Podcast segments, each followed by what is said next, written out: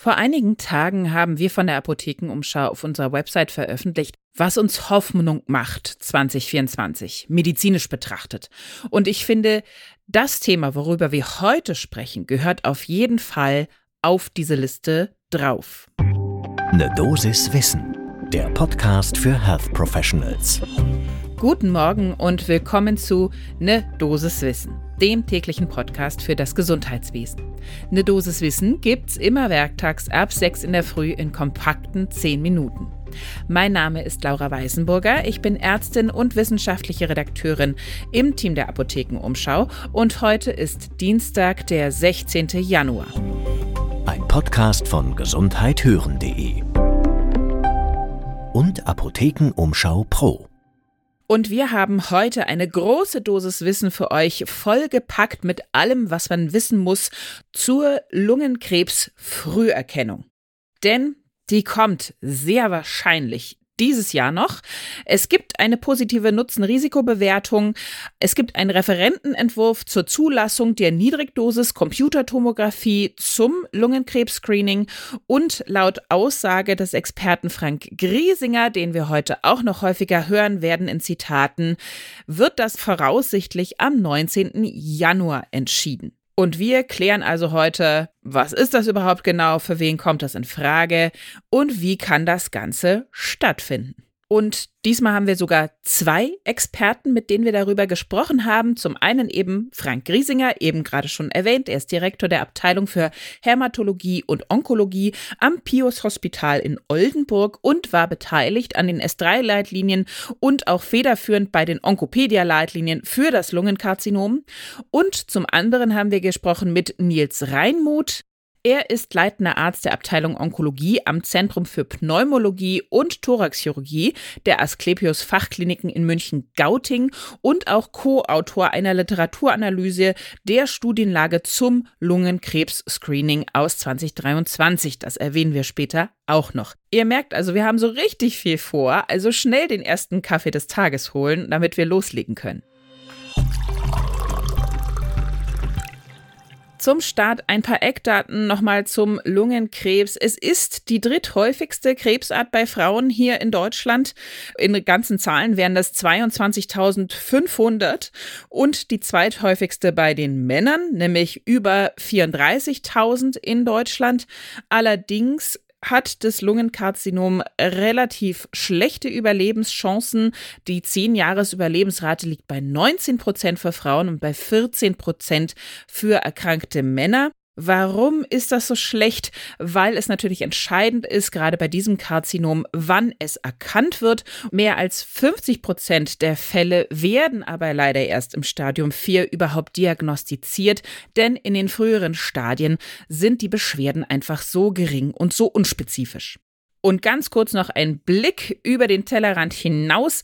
Wer macht das sonst schon alles? Also wirklich Lungenkrebs, Früherkennung, sowas eben wie wir hier schon etabliert haben für Brustkrebs, Prostata und Darmkrebs. Gibt es in anderen Ländern auch schon standardmäßig Lungenkrebsfrüherkennung, in USA, Kanada und Großbritannien zum Beispiel. Und in den EU-Ländern Polen, Kroatien und Italien ist das im Grunde genommen auch demnächst schon oder bereits verankert. Da drängt sich natürlich auch die Frage auf, warum ziehen wir da so nach? Warum hinken wir da so hinterher? Nils Reinmuth vermutet da auch so ein bisschen äh, das Stigma dahinter, dass Raucher ja einfach und Raucherinnen tragen. Er sagte, Raucher werden gerne als Selbstschuld angesehen, anders als beim Mammakarzinom. Das wird eben eher als schicksalshaft wahrgenommen. Zum anderen muss man aber auch ganz klar sagen, die Zulassung für so eine Frühkrebserkennung sind sehr langwierig. Da sind wir vielleicht auch einfach nicht das allerbeste Beispiel, meinte auch Frank Griesinger. Er sagte, wir haben sicherlich einen klar strukturierten Prozess, der aber extrem lange braucht. Und mit jedem Jahr verlieren wir Menschenleben. Das ist schon bitter. Da muss man sagen, ist Deutschland viel, viel besser aufgestellt, was zum Beispiel die Zulassung neuer Medikamente angeht. Denn dass da positive Überlebensvorteile entstehen durch so eine Lungenkrebsfrüherkennung mittels Niedrigdosis CT, das zeigte schon 2003, also vor über 20 Jahren, eine Studie aus den Niederlanden, die Nelson-Studie, Dazu muss man aber auch fairerweise sagen, es wurde sehr lange nach einer vernünftigen Screening-Methode gesucht. Es wurde viel versucht und wieder verworfen. Röntgen, Sputum, Tumormarker, es hat alles nicht gut funktioniert. Und auch das Niedrigdosis-CT war lange Zeit nicht ausreichend sensitiv und das wirklich für eine Früherkennung zu verwenden. Das betrachtet Nils Reinmuth inzwischen auch als neue und technisch einzigartige Entwicklung, weil man in früheren Zeiten mit Niedrigdosis CT kaum etwas gesehen hat. Und wie gut ist es jetzt tatsächlich geworden? Wie gesagt, das IQWIC, Institut für Qualität und Wirtschaftlichkeit im Gesundheitswesen, hat eine positive Nutzen-Risikobewertung rausgegeben im Oktober 2020, also auch schon wieder drei Jahre her. Und das BFS, das Bundesamt für Strahlenforschung, hat im Dezember 21 nachgezogen und da gab es die ganz konkrete Auswertung Reduktion der Lungenkrebssterblichkeit um 15 Prozent durch das Niedrigdosis-CT. Das heißt, dieses Screening kann 15 von 100 Lungenkrebstoten, nicht Erkrankungen, sondern Toten verhindern. Also eine sehr gute Quote. Zusätzlich gab es dann auch noch im November 23 die Veröffentlichung einer Langzeitstudie. Auch da wurde nachgewiesen und gezeigt, bei über 90.000 Raucherinnen und Rauchern, auch Passivraucherinnen wurden da inkludiert im Rahmen eines internationalen Screening-Programms, was schon seit 92 in den USA und Europa und Asien durchgeführt wurde. Da sind die Zahlen ähnlich beeindruckend, denn diejenigen, die tatsächlich eben so den Lungenkrebs diagnostiziert bekommen hatten, insgesamt 1257, also gar nicht so fürchterlich viele, hatten eine 20 Jahresüberlebensrate von 81 Prozent. Im Vergleich dazu, wenn man sich die RKI-Daten aus Deutschland anschaut, ohne eben dieses Screening, nach zehn Jahren leben unter 20 Prozent der Lungenkrebserkrankten. Also eine enorme Diskrepanz. Und warum? Wie schon erwähnt, mit dem Screening fallen die meisten Tumore eben dann in deutlich früheren Stadien auf, was dann eine sehr, sehr viel bessere und sehr viel höhere Lebenserwartung nach sich zieht. Auch Frank Griesinger sieht das so. Diese 20 Jahresdaten, sagt er, sind grandios. Denn das ist auch nicht immer unbedingt zu erwarten, dass so ein Überlebensvorteil sich auch 20 Jahre später noch zeigt.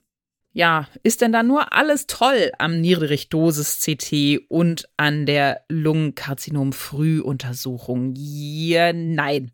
Wir werden natürlich nicht die Dosis wissen, wenn wir das nicht auch besprechen würden.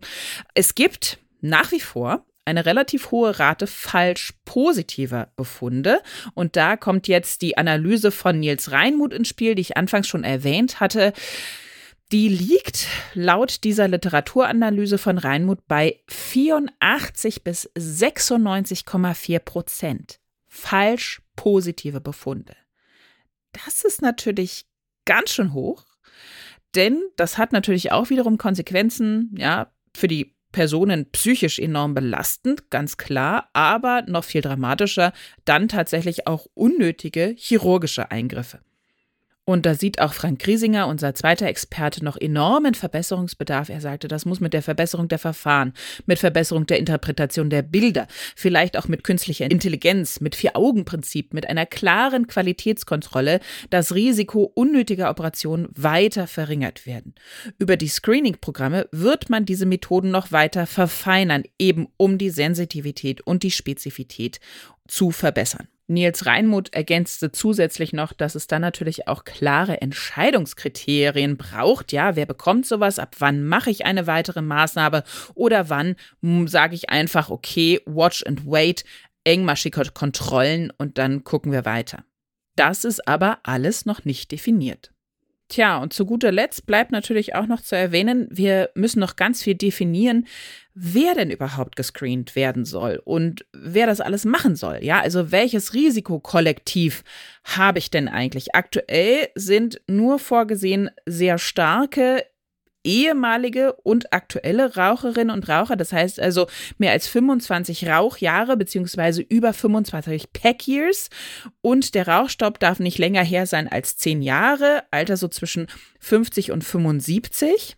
Aber selbst wenn man das so stark eingrenzt, bleiben immer noch 5,5 Millionen Screening-Berechtigte. Wer soll die denn eigentlich alle rausfiltern? Aktuell ist das so noch vorgesehen, ja, wahrscheinlich Internistinnen, Internisten in der Allgemeinmedizinpraxis. Da braucht es aber auch eine spezielle Weiterbildung für Lungenkrebs-Screening. Das wiederum hat natürlich eine zeitliche Verzögerung alles zur Folge. Ähm, und man muss einfach ganz klar sagen, 5,5 Millionen, die alle rauszufiltern, über ein individuelles pneumologisches Risiko aufklären, ein Risikoprofil erstellen da rennen wir quasi schon in den programmierten personellen Engpass rein. Auch ob die CT-Kapazitäten dafür ausreichen, ist jetzt einfach noch nicht klar. Und dann muss man sich natürlich auch überlegen, wie spricht man alle an, damit man möglichst viele natürlich zur Teilnahme bewegt. Da gibt es ein Negativbeispiel aus den USA. Da liegt zum Beispiel die Screening-Teilnahme im einstelligen Bereich. Das ist natürlich arg. Also, da kommt was Gutes auf uns zu, aber es müssen noch sehr, sehr, sehr viele Sachen geklärt werden. Und es muss viel noch passieren, damit daraus auch eine wirklich gute runde Sache wird, um es mit Nils Reinmuth abschließend zu sagen, es ist eine riesige Gelegenheit, aber man darf nicht durch zu schnelle und zu einseitige Entscheidungen das Programm ad absurdum führen. Und wenn ihr die guten wie auch die schlechten Nachrichten aus der Medizin in diesem Jahr auf keinen Fall verpassen wollt, dann habe ich die dringende Empfehlung für euch, jetzt gleich unseren Kanal abonnieren, soweit ihr das noch nicht getan habt. Ein Podcast von gesundheithören.de und Apothekenumschau Pro.